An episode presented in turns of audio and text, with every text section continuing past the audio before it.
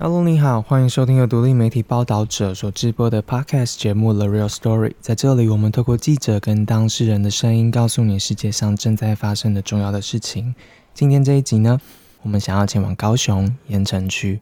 对许多高雄人来说，盐城区是一个老城区，有小吃，有古庙，有高雄市历史博物馆，有老街、港口，还有山。这几年博尔特区的发展呢，也打开了过去不开放的码头啊，跟老旧仓库，换来了音乐节、设计产业跟文创产业，还有亚洲新湾区啊这样子的大型的开发，还有观光客一波一波的涌进了。你也看见市集表演跟青年创业者。成为这一块老城区里面新的地景，但是呢，在十月十四号凌晨两点五十四分，一场大火不幸的让许多人看见了，在城市里面还有一座被遗忘的角落，一座藏在大开发之中的城中城。从一九八零年代开始营运的城中城大楼呢，屋龄四十年左右。一到六楼曾经是商场、戏院，顶楼呢还曾经是足以席开百桌的大餐厅。如今这栋楼只剩下七到十一楼住着上百户的居民。十月四号清晨，疑似因为一楼民众用火不慎，引起了烧了四个多小时的大火，最终造成了四十六人死亡，四十余人受伤。政策上面将如何改变？衍生的相关议题能够有什么样子的解决方案？报道者有一系列的文字报道，请各位随时关注我们的网站。大火发生之后，我跟我的同事曹富年在盐城区采访了两天。这一集呢，我们想让你从四个高雄在地居民的视角，一起来认识这一座曾经被遗忘，灾后一周可能已经不再是社会焦点的城中城。与我们对话的这四位，他们不是大火的受害者，但他们都看见了城中城背后我们每个人与这场意外的相连之处。他们有的在年轻逃家流浪的时候，在城中城住过三四个月；有的呢，从小到大在城中城旁边长大，童年还在屋顶玩过游戏；有的是社工，每天帮二十个城中城的住户供餐。他们告诉我们的是一座大楼的故事，是住在一个社区、一座城市里面的人过去几十年来经历的繁荣跟艰难。希望透过他们的讲述，让你立体的看见了一栋建筑的四十年发展，也看见空间里面、城市里面人们是怎么在都市里面生活，怎么在台湾工商业社会变迁、都市发展跟房价飙涨中生存。他们从大火新闻中的那一群受灾的群体里面。看见了什么样子的人性以及生命的韧性呢？请听我们从现场带回来的四个故事。首先，我们先从理解盐城区的不夜城，看见这里的地下社会开始。带着我们的是从二零零九年就开始做在地文史工作的中山大学社会学系兼任讲师李怡智。我小时候在盐城区成长过一段时间，那是因为我的外公他是一个澎湖人，他在日本时代就像典型的澎湖移民一样，呃，到高雄找工作。他发展的路线也跟高雄这个成长的一个过程是有关的，包含是从旗津，再是哈马星到盐城啊，就是这样的一个城市发展的进程。他到了这边来，那我的妈妈、我的阿姨在这里长大或者是出生，那我爸爸自己是在三凤中街工作，我们那。时候很非常忙，对，忙到诶，他必须要把我们我跟我妹妹丢到我外公家，我外公就住在也算是福北路那一带，大概走路五分钟，其实蛮近的。然后在日本时代的这个呃规划里面，行政规划里面，它算是北野町哈，北边的草埔，那所以它都算是一个城市发展一个边陲啦。当时这个界限旁边。那我们其实是在大马路上面，我在这边生活，以前有非常多的这种路中的市场啊。当然，我小时候盐城区已经步入我们多数人说的没落了，但对我来说还是很精彩。我想想，我可能六岁、五六岁都是哦，所以呃，一九八三，可能一九八零年代末期这样子。那时候的盐城。我们在这边过年一定会有一个赶集的活动，就从除夕到初三、初四，忘记，那这边会挤满非常多的人。现在还有，然后这边还有一些就是非常多的这个戏院，那时候的呃爱河地下街也都还没烧掉，然后路中市场非非常蓬勃哈。光我们家那边，像我们大家知道郭家肉中那里，就是有一个长形的肉那个市场，然后。对面还有一整排的这个呃铁路局的宿舍。不过都是在我研究所搬回来高雄的时候，呃，在不到一个月时间，那个宿舍整排都拆除了。那也是说，我在说二零零七年到零八。我们跟李仪之约在以前的高雄市政府，也是现在的高雄市历史博物馆碰面。这离城中城只有几个路口的差距。从日治时代起呢，这里就是高雄的中心。盐城区从当时就是商业跟政治活动热络的地方，后来因为美军舰队驻港啊、舶来品的生意啊等等的，让盐城区更加热闹了。这里曾经有第一个高雄的百货公司，全盛时期的时候，盐城区的税收呢占了全高雄的一半。李治用“不夜城”来形容当时的盐城。盐城过去就是一个繁华的。夜间城市嘛，所以这些夜间的东西现在跑到哪里了？哈，夜间其实还有几个意涵，一个就是包含说它这边我们比较难以看到的不同的呃社会在运作的状况，所以也想说可以透过这个导览让大家认识。那还有有一些比较传说的灵异的传说的，或者是比较刑事案的这些事情，也会在这个导览的过程里面跟大家分享。就是假装我们在这个历史博物馆这里集合。一九八九年地下街的大火，加上其他商业地区百货公司的开发，让盐城区的繁华灯火开始熄灭。但黑暗之中，人们口中的市府后，也就是从早期就开始的，在市政府后面那一区，就是福北里，现在城中城的地带，在那里的性产业呢，仍然持续留到了近代。性产业的位置呢，其实就在城中城的周围。我们接下来沿着爱河往城中城的大楼走，就在新建案跟旧大楼之中呢。李一智带领我们寻找地下社会的足迹。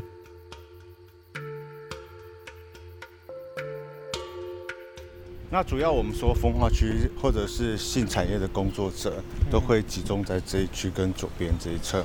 那在这里是比较多是卡比亚留音，对。有时候其实我们还可以看到，嗯，之前。前面还有一个小旅社，之前还有阿姨，呃，会做三个阿姨左右。到现在都还是？哎，前大概五年前左右，就没有了啊。我再走一下它就叫来七头哎。对，来七头。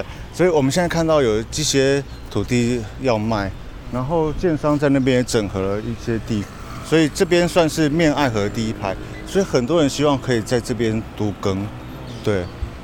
我们等一下也可以去看看，有几个大型的建案在这边都已经开始了或者盖完了。那这里的房价一直拉不上来，就是因为它的治安跟整个呃公共建设的。哦。而且如果你的大楼看出去是所谓大家觉得是城市的偏角跟破落的一个状态，对啊，会会影响大家购买房子的意愿。嗯。主要还是安全呐，嗯哼哼，对，好，可能这边比较嘈杂哈。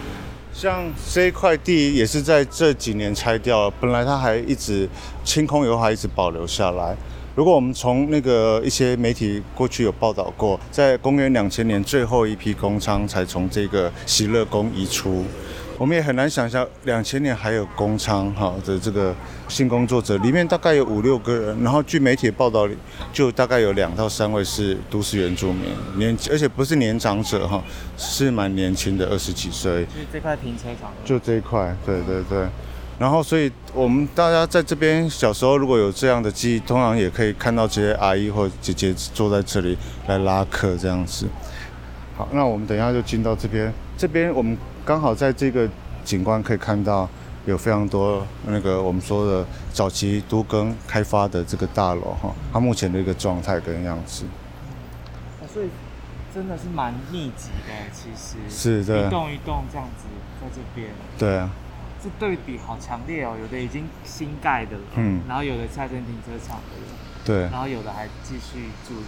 对啊，因为这边房价便宜，所以在几年前高雄或者台湾的观光。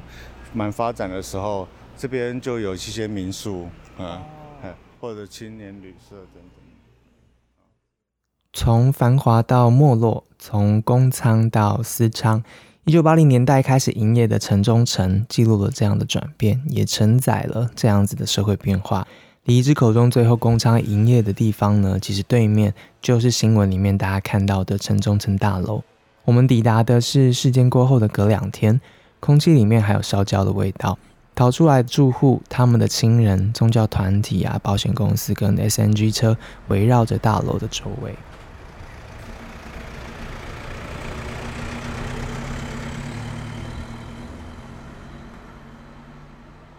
上面的铁皮屋。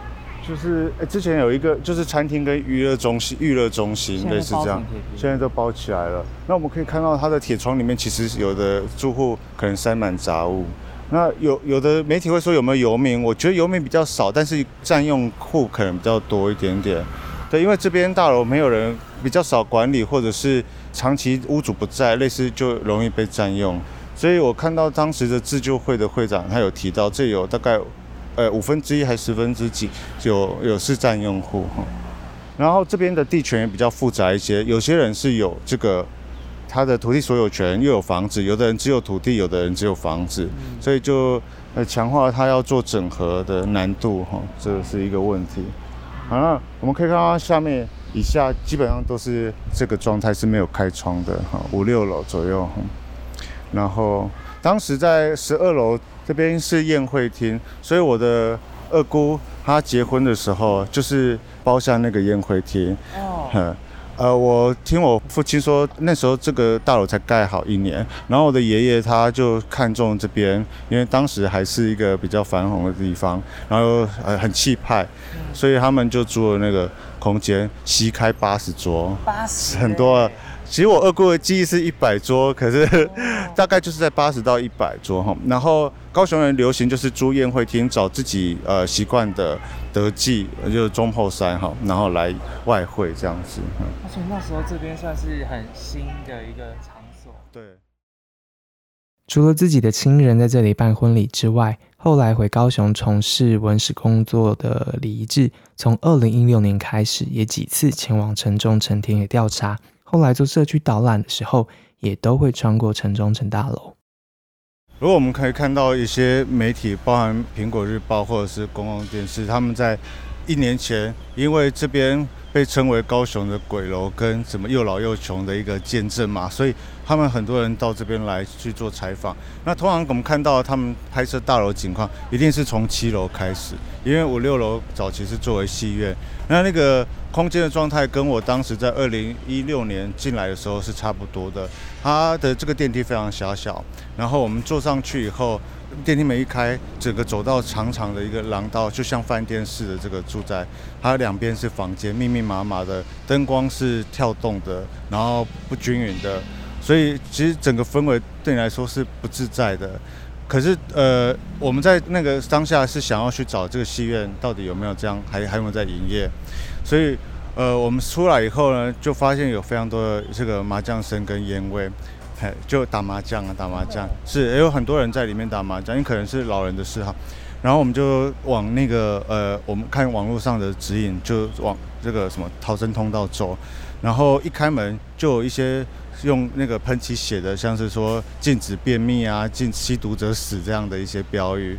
所以我们当时就觉得好像。不太对，也许有些人真的有进去过，但是他需要发挥一些呃精力去拨开一些旧的，或者是堆在逃生梯的一些杂物，所以他们就我们就离开了。那我看到自救会会长他过去也有说，他当时因为这个呃整个治安的问题，所以有把一些地方锁住，或者是堆杂物，所以这也造成了整个这个大楼它的公安的一些问题。嗯，不要让不。该进来的对对对，有点湿。哦，所以意思是会有人来这边吸毒。我们那一天下来的时候，刚好就看到一楼有警察在抓毒贩，大概可以想见。那这边几栋的大楼，它也是在这边警察局列管的一个区域，都会在这边做那个签到啊等等的动作。那时候你们来这边做做做田野？哎，对。其实它也不是一个算是一个完整的田野，而是说当时二零一六年，呃，我们是希望说可以慢慢拼凑这个区块的历史，尤其这个地方，我们可以也可以把它视为一个负面地景嘛。很多人是难以想要去碰它，它从早期的市府后的工仓、好市仓的，或者是这种性产业这个区块，一直都被称为毒瘤。那你看四十年后，它又被称为鬼楼、鬼区，所以它一直都是很负面的。所以我们就希望说，在这边还可以看到他们真的有人在这里生活，而且生活人他可能是弱势，可能是底层，还有他的原因。我发现几个朋友他们在这边住过，都是因为他们可能从外地来找工作，一个人，那他要找到离市中心近又便宜的这个套房，其实盐城区就提供很多这样的一个需求。对，所以有些人在这边就暂时的住过。这一六年你们有看到什么样子的在这边生活诶，其实这几年的变化，除了呃有这个自救会好成立以外，差不多一楼也是我们现在可以看到它的这个二手冰箱啊、冷冻柜，呃，就是堆放在人行道跟骑楼下面这里，呃，还有一些在地人会在这里聊天呐，哈哈，呃，比较弱势就是可能他有一些肢体的障碍跟这个呃可能是行动不便的一些类独居或独居老人。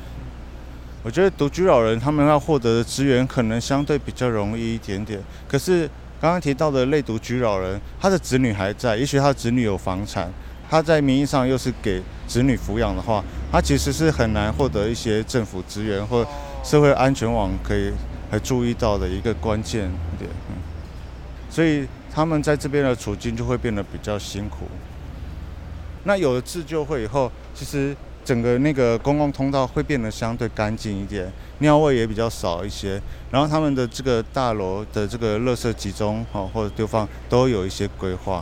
然后我们自己后期要进到后面，有些地方也会被那个铁链拦住，就是不希望大家可能乱停车或者是闲杂人等出。哼但它还是可以跨过了哈，只是它有这样一个空间的一个那个规划。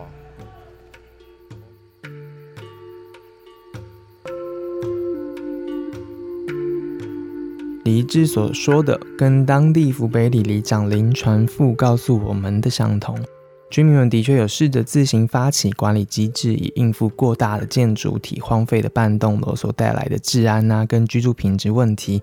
但是城中城住户数太多且难以控管，达不到百分之七十住户参与的门槛呢，所以这个管委会一直没有办法正式成立，一直以自救会的性质存在，但应收的管理费却从来没有收齐，衍生出了接下来的一电梯门被拔，一座电梯没有办法运作，或是消防门消失啊等等这些占屋、居住安全等等的问题。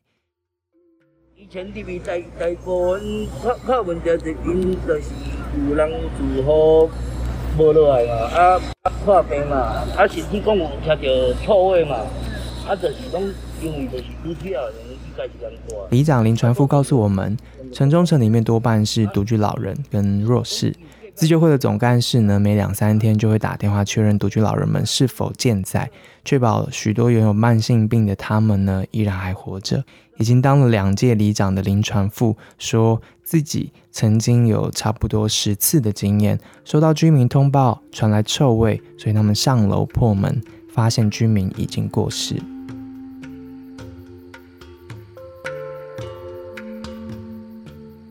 我们的第二位带路人是人称张大哥的张孝维，现在五十几岁的他，十七岁的时候曾经流浪逃家。住在当时的城中城三四个月，从他口中呢，我们可以理解这个空间在盐城区商业活动开始下滑之后，如何一步一步开始成为地下社会的集聚之地。所以那时候在盐城有住过两三个这样的地方。哦，然后你看我连我这种俏家流浪的人都要换两三个地方，代表什么？代表那个居住环境真的很不好。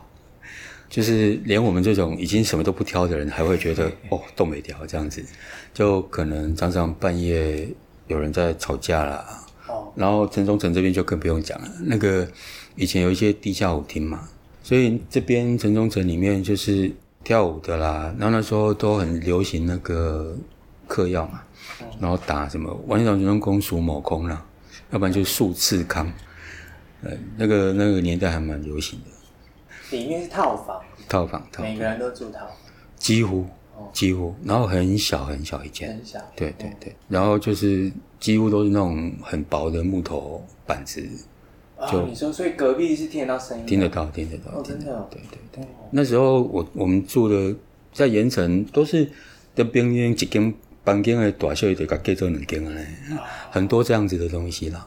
因为那时候真的很多也有就是外地来家探家嘛，然后像我刚刚讲的一些八个啊，很多原住民啊，然后一些甚至东南亚的女孩子啊，其实他们也都会来。那一开始一定都很辛苦嘛，大概那个生活环境就是那个样子。所以那时候那一栋下面是舞厅。张大哥说，都市里面最亮的地方，旁边就是最暗。严成军纸醉金迷的时候，甚至出现钟表行专门修改劳力士这样子的产业。后来走私的、赌博的也都来了这里，加上性产业啊、毒品等等，在八零年代后半呢，这栋大楼已经开始变化。后来，盐城区不管是合法或是非法的商业活动，都因为人口快速下滑，商业区域转移到高雄其他地方，城中城楼下的商业空间也出现了闲置，整栋大楼不再是不夜城，而是在快速发展之中呢，渐渐的从都市里面隐形了。没有事的人不会特地过来这个区域，但也因此吸引了另外一个族群的到来。应该是完全不一样了，因为我刚刚讲那一种环境已经不见了，那环境不见，人就会散掉了，一定嘛。就像你开在课课奥德诶，还是课几瓜，就是做一些色情的什么什么的，这些就不见了嘛。包括卡扎湾角就几间屋后边嘛，那也是就是红灯区嘛，这个大家应该都知道，然后也都不见了嘛，所以家长这些人自然就会散掉了。散掉之后，我相信就是会取而代之另外一批人进来嘛。所以我刚刚还没开始访问，我也有强调说，其实我那个真的是很久以前的事情了。我相信这二三十年有很大的改变了。但是我我在想，以过去的那种我记忆中的那个空间环境来讲，只要有选择的人，不会去住那个地方啊，可以这样讲。所以大概可以想见。到这边来生活的人，一定是几乎已经是走到边缘的，他才会在这边生活。你你可以想象，比如比如台北新一区好了，可能会有这种楼吗？不可能嘛。高雄的巨蛋附近可能会有这种楼吗？不可能嘛。可是为什么这边就可以有这样子的楼？为什么这样的楼是会存在的？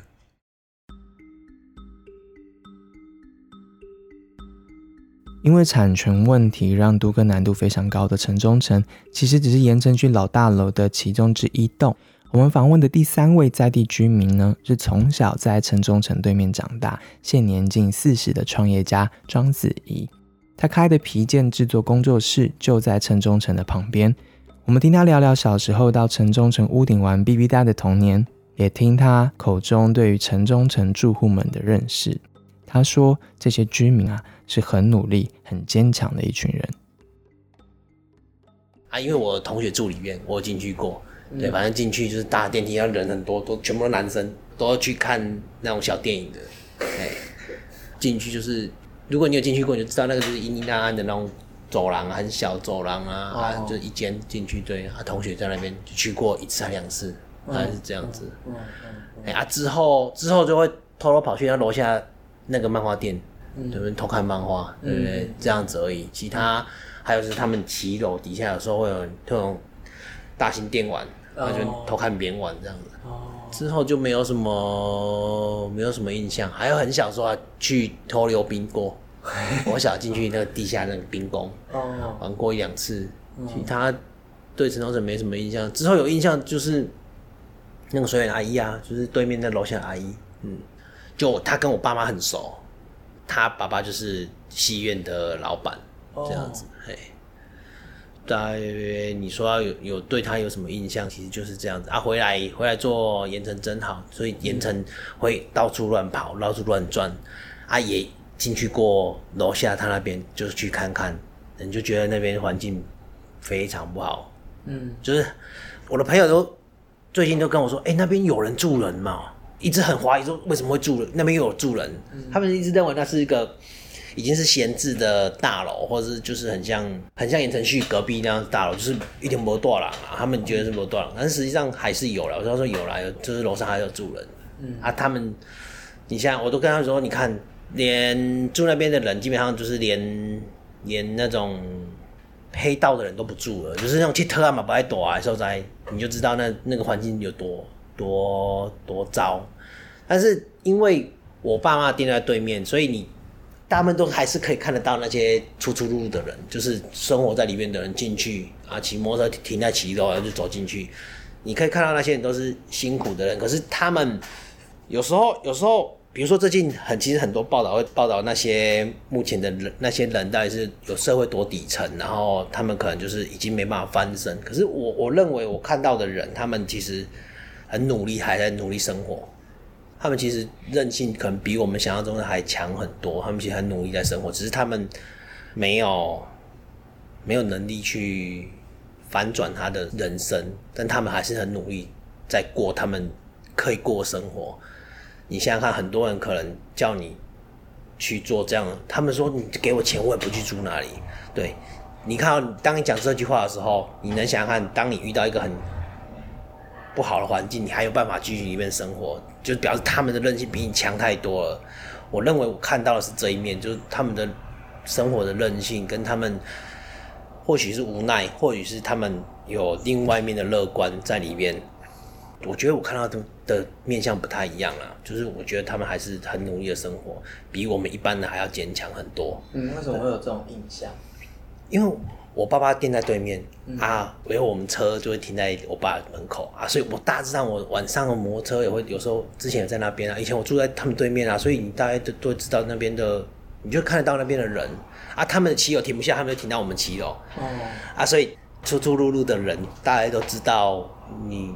不会觉得说他们是有些人会觉得他们很脏乱，他们会吸毒什么？其实有时候他们没有那么，我认为有时候没那么恐怖啦。我我个人觉得其实没那么恐怖。除了正面的肌肉，就是现在其实新闻画面不是很多那个溜冰场的画面，那其实那边其实会聚集了哦，放放烟火，那边其实其实那边会聚聚集一群人啊，就是喝酒，就是喝酒。啊，他们你说他流浪汉，他也不像流浪汉，但是他们就是聚集在那边喝酒，然后也没有事，无所事事的一些人，他们就是可能生活没有很好的人啊。但是那些那些人就会比较，我觉得他们就是可能一扎乞头啊，挥雷鬼啊，今嘛底下伊嘛无想要做工课啊，迄些人诶聚集在那里啊。后面这些出出入入住在里面的人，我反而觉得没有像正面的那些人一样，他们反而更。更你会看到他们很努力在生活啦。我觉得以我来看，我觉得就是他们很努力生活，所以我觉得我看到的跟他们说生活很底层啊什么之类的，我我不认为这么这么糟。啊，有时候警察，比如说有警察就在买饭嘛，然后都聊天进来就聊聊天，我就会问他说：“哎，我们这边那边治安好不好？什么之类？”他说：“其实没有你想象中那么糟。”他说。该处理的事情的人也都早就已经就是早就他们其实列管就已经就已经处理好，所以其实基本上那边的人，我认为也没有那么不像我们想象中的那样子啊。有些人会觉得很负面，然后我反而觉得我自己在看，比如说我们认识阿姨，她其实跟我们多亲切啊，就是她也也对于她的生活，因为跟她很像这样聊天过，嗯，她对她的生活或许是已经。看开了，然后她时常拿拜拜的苹果给我们家小朋友吃。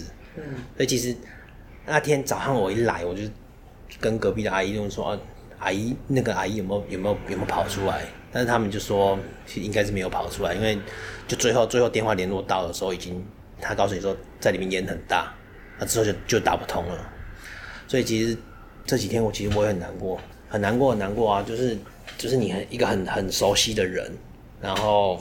就很亲切的人，就这样，我妈哭，我妈哭的更惨哈，我爸妈很难，非常难过。阿姨听起来，他他为什么会一直住在那里？因为他爸爸，他爸爸就留房子在那里啊。他其实这几年很多年了，一直在喊要都根，但是他们都根，你你知道，他们都根其实拿不到什么钱，就拿不到钱。你以你来讲，你原本有地方可以住。给你那一点钱，你又没办法买外面买一个房子，你这边都跟完你也分不到房子，那你怎么办？继续住啊，对啊，啊，所以他们就选择继续住。大部分的人，我们设身处地，我们自己的，我们自己这样子住在里面，也就是继续住而已。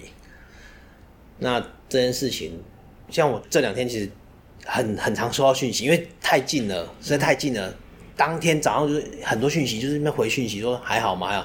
我们家早上起来看到还在冒烟呢，就早上起来，因为很早，我们小朋友很早起来啊，六点多起来，那个还在冒烟。对啊，我就过去看看。其实我我一看，因为我那时候还没看到画面，其实我到现场一看，我觉得真的不妙，就是你就知道那个不妙，因为你知道那个环境是长怎样，你就知道那个逃出来几率其实不高。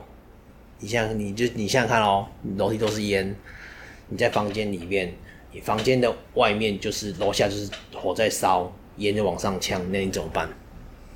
你能跑的地方没有，所以我刚刚，嗯，就是你，我多跟别人讲说，如果你真的是我自己进，就是知道这件情形，所以我我只会第一个直觉就是真的要跑出来，其实没有没有什么机会啦，说实在没有什么机会，我只能就是安慰我爸妈说，就是他可能就是呛晕的就走了。可能没有什么痛苦之类的，只能只只能这样这样想，就是回过头来这样想，不然其他想不到可以什么安慰他们的，他就是一个悲剧，没有什么很大哥会认为说那是公部门什么什么。其实我有想过这件事情，就是以前我在做盐城真好的时候，这个地方我看过很多次，离我也太近了。对。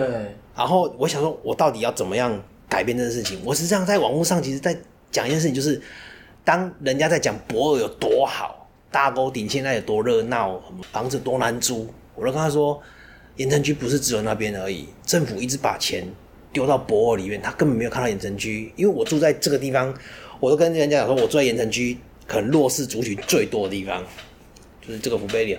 你看啊，城中城第一层，怎么金岩城？你问你问他，他就知道这边的人就是生活最底层的人啊。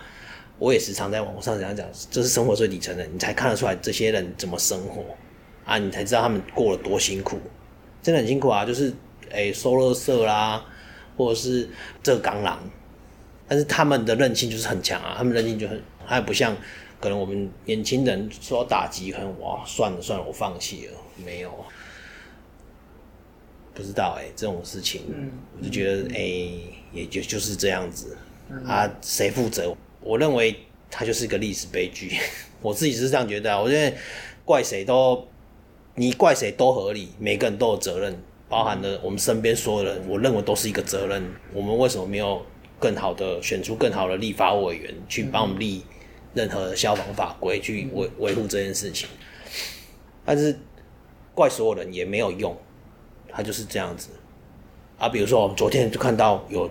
警察跟消防员在在那个新东阳那一栋，就在我认为那就是在稽查那些旧大楼。嗯，那我觉得这就是对的啊，就是至少事情发生了，他开始去做改进的事情，我认为就是好的。对，就是你你去怪前面怪谁，我认为对我来讲是不好啦。谁负责还不是都一样？那些人又不会活过来，啊，只是因为我刚好有认识的人，你那样感受会更更明显。做工的人是里面的人的职业，或是做做的事情，大概是哪些？其实我我没办法知道他们做的职业，但是你可以知道他们就是生活不好，就是你你不会觉得他们是就是生活好的好的，像我们警察的看得出来啊，哎呀，你警察看得出来，让请请安娜哪里请安娜，对，你就感受了出来那个那个环境，对啊。我看过，我都没办法说我能体会他们的生活。嗯嗯，更何况是别人说哦，我知道要做工人，你没有真的生活在里面，是没办法。我认为是没办法说什么我感同身受，那那都是屁。我认为那都是我我不相信，但是可以感同身受。包含我这样看很近，我也不认为我可以感同身受。对我我认为没有真的做过，你没有生活在里面，你真的很难去。去体会在里面的生活，嗯，对我这我我是这样觉得。从小在附近长大，长大之后又回来创业的他呢，细数附近至少三栋跟城中城状况相类似的大楼，里面藏着的低阶人口。他说这次事件呢，让住在盐城区的他感慨很深。国庆烟火才刚在这里放完，博二快速发展，但这次的大火提醒了他，甚至是整个高雄、台湾，只有我们看见了彼此，只有所有人都过得好了，社会才会真的好。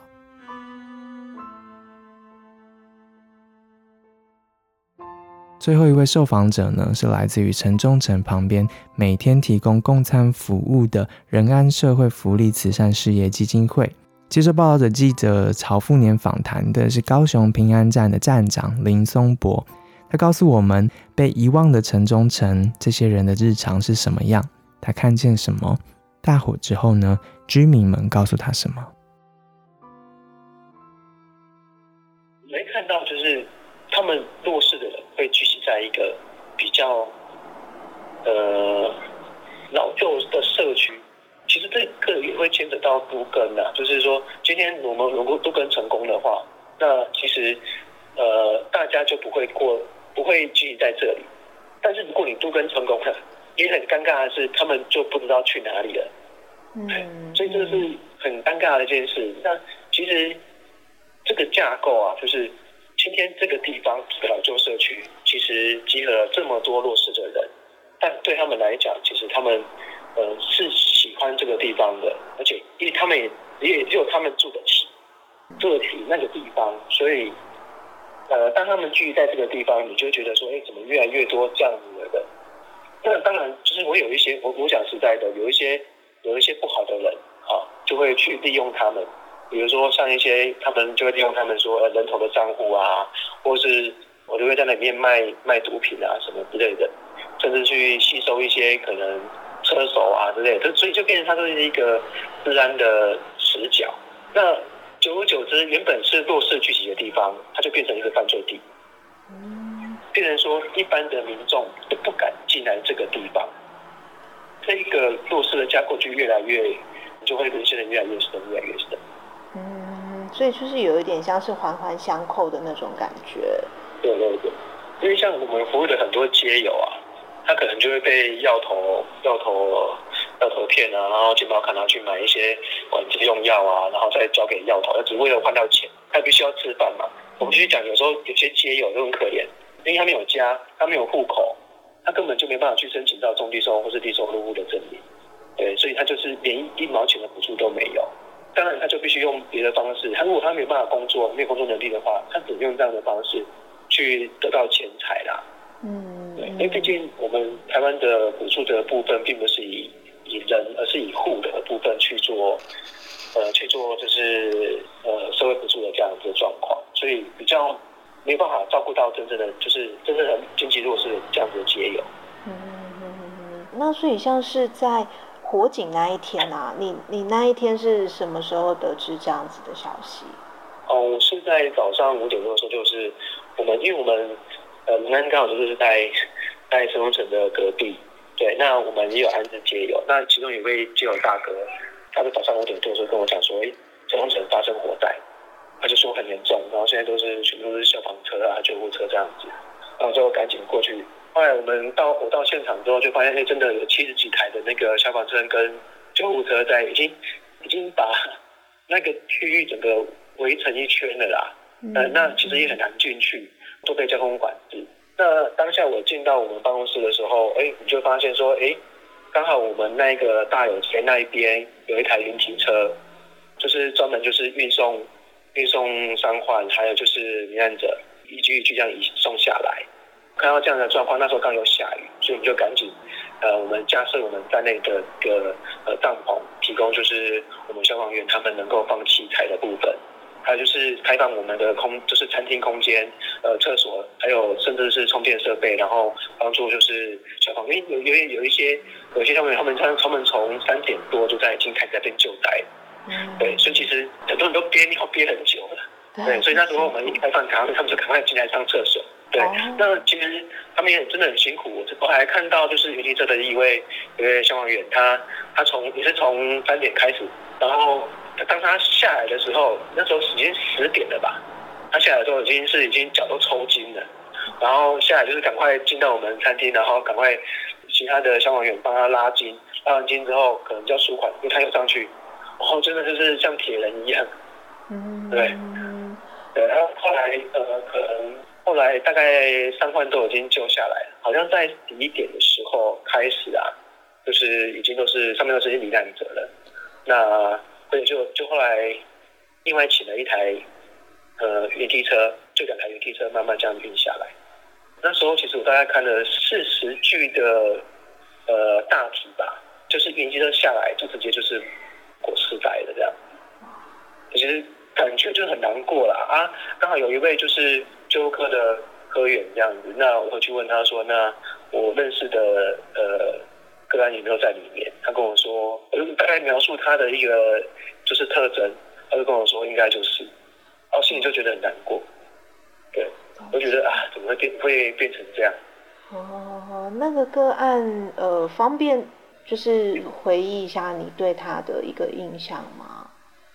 我就问他说：“就是就是呃一间房间三个人。”他就说有有这样子的有这样子的个案，然后大家就知道是是哪一家这样。哦，那他们大概是多大的年纪？那平常来领餐的时候，你们会分享到你们的生活吗？都七十几岁了，有啊，会会都会聊到啊，然后会聊到他们就是可能他们家庭的部分，可是他们其实不太愿意谈，嗯。有时候我在服务的的，因为我们高雄市都是我们服务嘛，那其实有一些乡下地区的一个长辈，他们其实很愿意谈这个部分，但是我觉得发现省省的长辈其实不太愿意去诉说这些事情。嗯，对。那可是你跟他去讲说一些不同的东西的时候，就是不是他呃身家的时候，身家背景的时候，他们是很愿意谈的。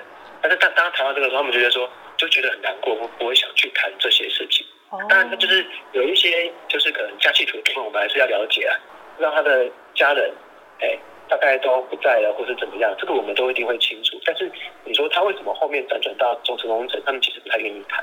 了解，那所以这三位长辈，他们是呃，可能就可能没有子女，或是子女没有同住的情况嘛，所以就是最后是他们三位相互照顾的一个一个样态。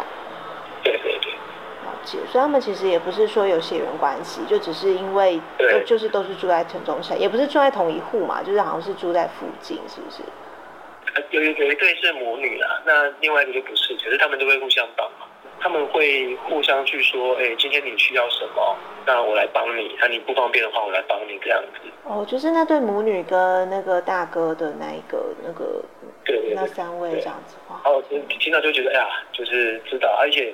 我们其实当天当天就是呃现场火灾声处在现场的时候，我们还是有发餐，对。那其他就是非中层的个案有来拿来拿我们的中餐的部分。那那时候他们来的时候就就在我们的那个呃走廊那边，在那边看怎么，就问我说他到底发生什么事，怎么变成这样？那当下我就只是只能请他们赶快拿完便当离开，就是不要让他聚集在这里了。那后来，呃，隔天就是他们一样来拿，就会来问说啊，状况是怎么样啊？谁没有来拿？其实当天其实，呃，从整的个案没有来拿的时候，大概我大概算一算，大概有二十位啊。那我也在想说，他们这些二十位后面后续会不会再来拿便当？对，他如果今天没有来拿便当，我大概也知道是为什么。嗯嗯。对，啊，当然，其实现在我还是不太敢去面对，因为。个案离开对我来讲还是会有一些呃不舍跟难过。嗯，你们平常公餐大概是供多少位啊？平均来的大概多少人？我们大概一餐可以供到七八十位。对，那从整的个案大概二十几位这样。我二十几位，所以那其实比例占的很高。对对，可是有一些其实并不是住在里面，可是他可能是寄住的街友。哦，他可能就像我们那一天也有遇到一个个案，他来拿来晚餐的时候，他就说，哎，他原本住在城中城，他就是去住在城中城的九楼，但是有时候因为他打零工，他是街友，他打零工，所以他有时候不住在那边。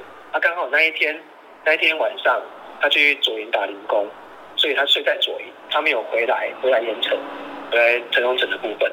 然后他下午回来的时候，他发现怎么就变成这样子。然后他还讲说，其实当下其实很多的街友朋友打电话给他，叫他要逃，然后说他就没有接到电话，嗯，因因为都是凌晨的嘛，他就没接到电话。他后来早上说他才才才知道说，因为陈荣成发生这么严重的事情，当然是觉得说，哎，他逃过一劫嘛。可是其实有时候他拿完便当之后，看到他的背影，我就觉得说，他是不是要去找另外一个鬼楼了？哦，要去找另外一个栖身之所。觉得对他来讲，嗯，陈荣成可能是一个栖身之所，对别人来讲是一间是一个鬼楼。那他他觉得说他逃过了一劫，但是他必须要再继续奋斗下去，他必须要再去另外一个地方找这样的一个环境的地方。